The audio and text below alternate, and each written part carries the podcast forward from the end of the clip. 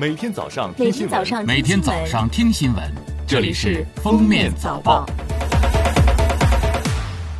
各位听友，早上好！今天是二零二零年五月九号，星期六，欢迎大家收听今天的《封面早报》。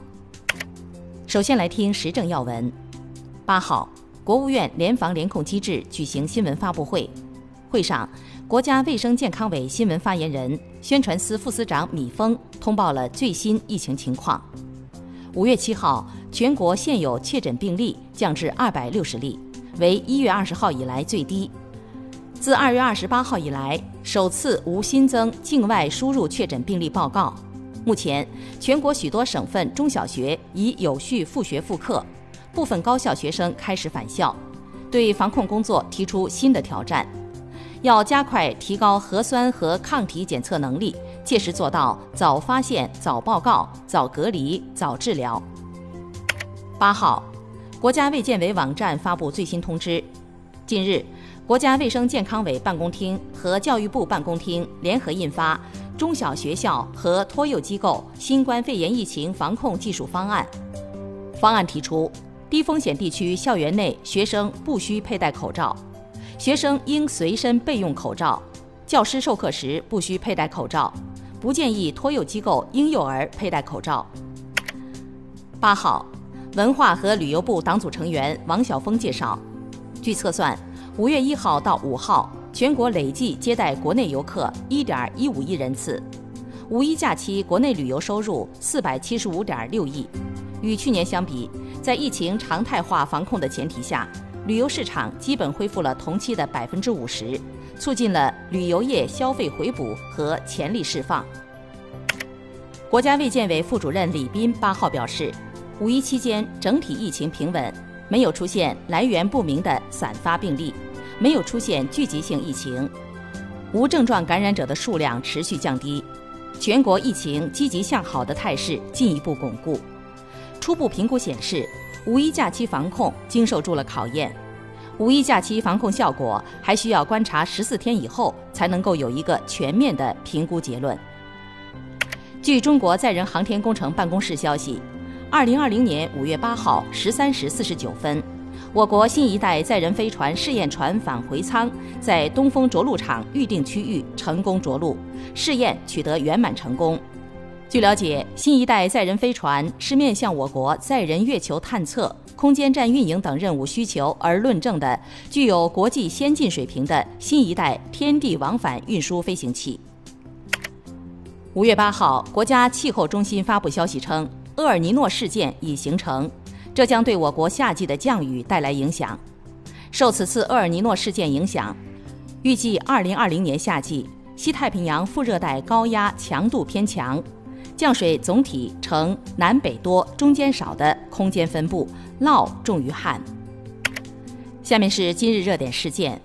北京冬奥组委官网公告。北京2022年冬奥会和冬残奥会制服装备视觉外观设计征集活动启动，征集时间为2020年5月8号至2020年6月10号。最终获选的前十名应征人将获一万元至十万元不等的奖金。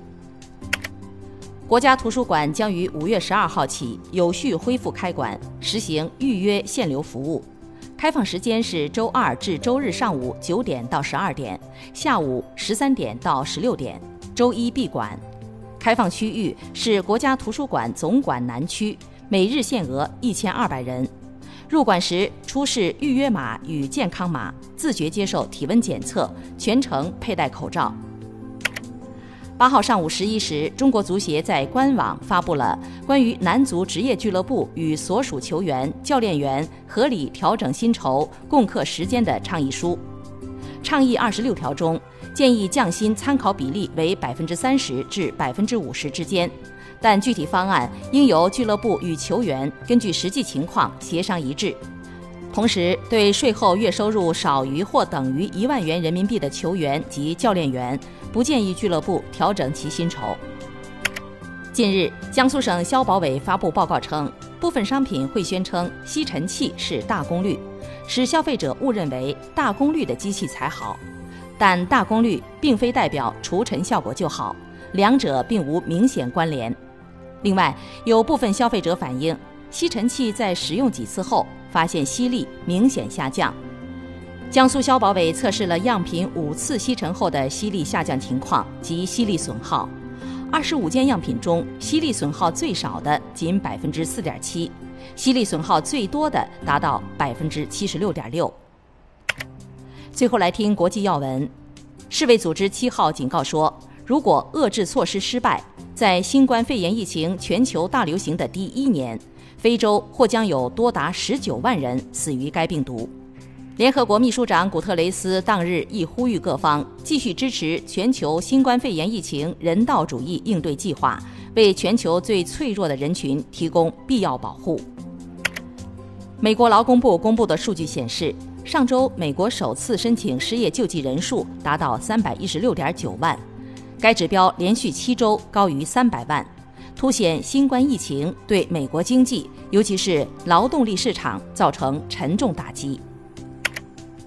法国官方当地时间七号正式确定，下周起开始逐步解封，而包括首都巴黎在内的大巴黎地区仍需特殊管理。近期，加拿大魁北克省发生多起手机基站疑因新冠病毒随 5G 网络传播的谣言而遭破坏的案件，包括加拿大总理特鲁多在内的多名政要对这种破坏行为提出了批评和警告。感谢收听今天的封面早报，明天再见。本节目由喜马拉雅和封面新闻联合播出。